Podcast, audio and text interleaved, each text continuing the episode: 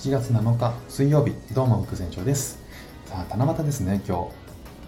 僕子供の頃はあの結構な田舎に住んでたので実家のあのすぐ裏手が土手だったんでそこに登ると夜空が結構綺麗に見えたんですよ。で大学に入ってから、えー、まあ、夜空をね見上げてもあんまりこう綺麗に星空が見えなかったので、まあ、明かりが高校とあのしてるので、まあ、見えない中なのであんまりこう星空を見上げるっていうこともしなくなっちゃったんですけどね、まあ、そういうこう真っ暗闇っていうねあの状況を作るっていうのも今や結構希少な、ものになってしまったなあというふうに感じるんですけどさあ今日は晴れるんでしょうか？星は見えるのかな？シンガポールでも今夜はちょっと見上げてみたいと思います。そんなことであの今日はですね暗闇についてのお話をしたいと思います。皆さん「ダイアログ・イン・ザ・ダーク」というプログラムご存知ですかね？え一切光のない闇の中でえあらかじめ用意されたいろんなプログラムがあるんですけどそこにですねあの同時に参加した人たちとチームになって体験をする。それを通して視覚以外の感覚を広げて対話を楽しむっていうようなものですね。あのキャッチコピーが「目以外の何かで物を見たことがありますか?」というものです。これでですねあの1988年にドイツで誕生した、えー五感の豊かさを感じるソーシャルエンターテインメントというものですね。10年くらい前だったかな、え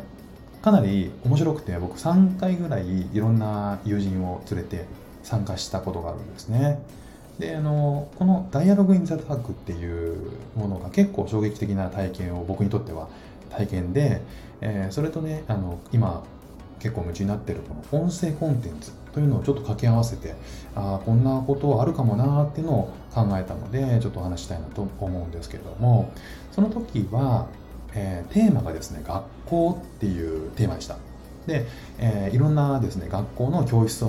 回って45分ぐらいかなえー、いろんな場所を回ってですねずっと暗闇の中でいろんなものを体験するっていう感じなんですよね。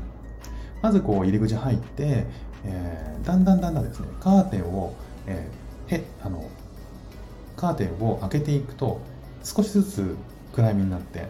完全に一切光のない暗闇の中に入るんですよ。もう全く見えなくて目を開けてるか閉じてるかもよく分かんなくなっちゃうぐらい。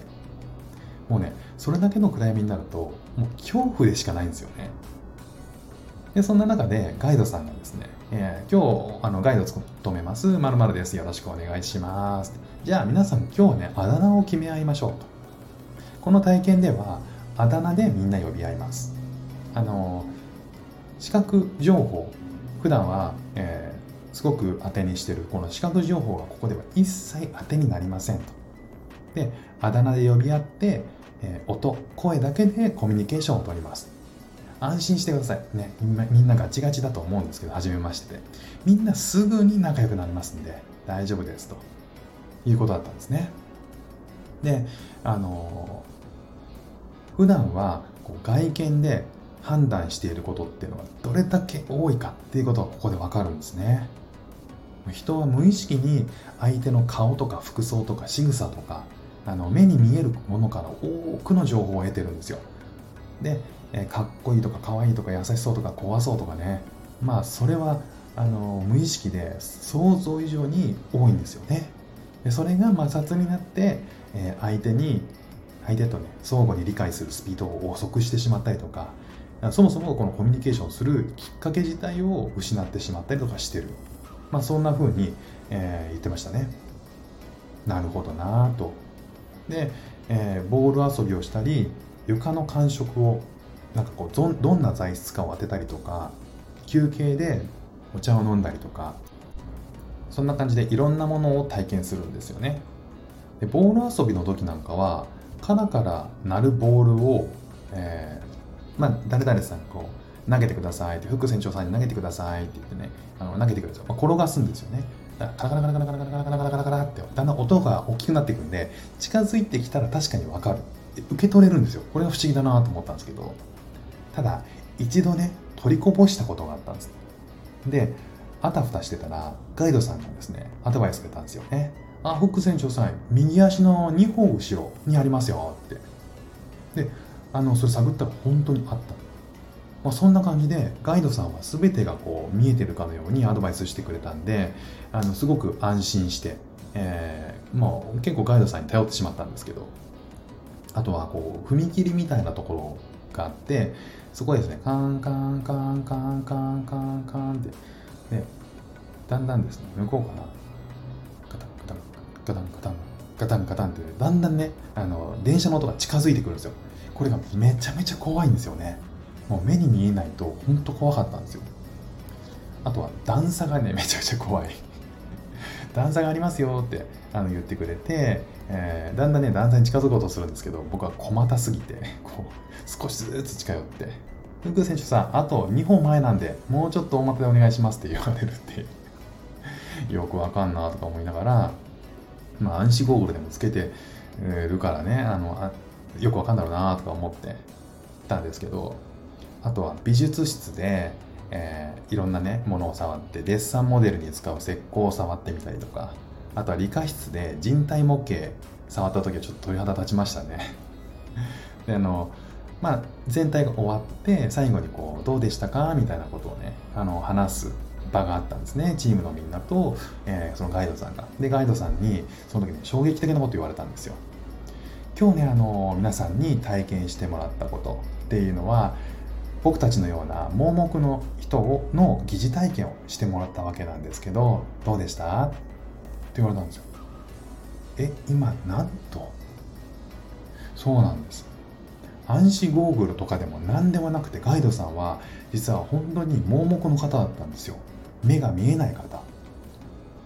でもこの暗闇っていうのはガイドさんの世界の全てだったんですよね。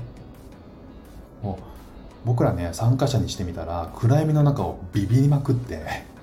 逆にガイドさんは全てが見えてるかのように僕らを完全にリードしてくれたんですよ。すごいなと思ってこう逆転しちゃうんですよね。この感覚。でもこう最後に終わった時にはもう本当にみんなチームのみんななんかすごく仲良くなっててそれもねすごく不思議な体験でした。視覚から入る情報っていうのが普段どれだけコミュニケーションを取る上でノイズになっててこう思い込みとか決めつけをしてるのかっていうのがねその体験を通してすごい分かったんですよね。話す前にこう判断していることってきっと多いんですよ、まあ、少しこうこの人とはねちょっと少し距離を置こうかなとかあこの人近づきたいなもうちょっととかね。ここはこの人なんか、うん、なんか怖そうだから丁寧に言った方がいいかなとかああなんか親しみやすそう話しやすそうとか。うわちょっとなんか話しにくそうだな。何話せばいいんだろうみたいな。ふうにこう逆にこう話す内容とか声色とか、えー、聴覚情報に絞った時には相手が発信する声が全ての情報になるんでそうなった時っていうのはもう意識を研ぎ澄ませてコミュニケーションを取ろうとしたり理解しようとするんですよね。で表情も分かるし顔や性格もだんだんねなんとなく分かってくるんですよ。なんかこの人今ビビってるなとかどんあの優しい声してるなとかこの人どんな時に笑うのかなあこういう時笑うんだなとかねその発信する言葉とか一つ一つがその人の情報になってくるんですよ。ね、まあ、だからこう音声コンテンツに話戻るんですけどというのはこう目に見える情報って極めて少ないじゃないですか。視覚の情報目に入から入ってくる情報ってのが少ない分余計な情報を全部そぎ落としてバイアスをなくして発信される音だけを頼りに相手を理解しようとする。そうするとこうイメージが膨らんで独自の相手のイメージの中で、まあ、ある種妄想をねあの楽しみながら、えー、音声を楽しめる。まあ、そんなコミュニケーションになるんでしょうね。普段どれだけ相手のを外見で判断しているか。外見から得る情報がどれだけコミュニケーションを制限しているのか。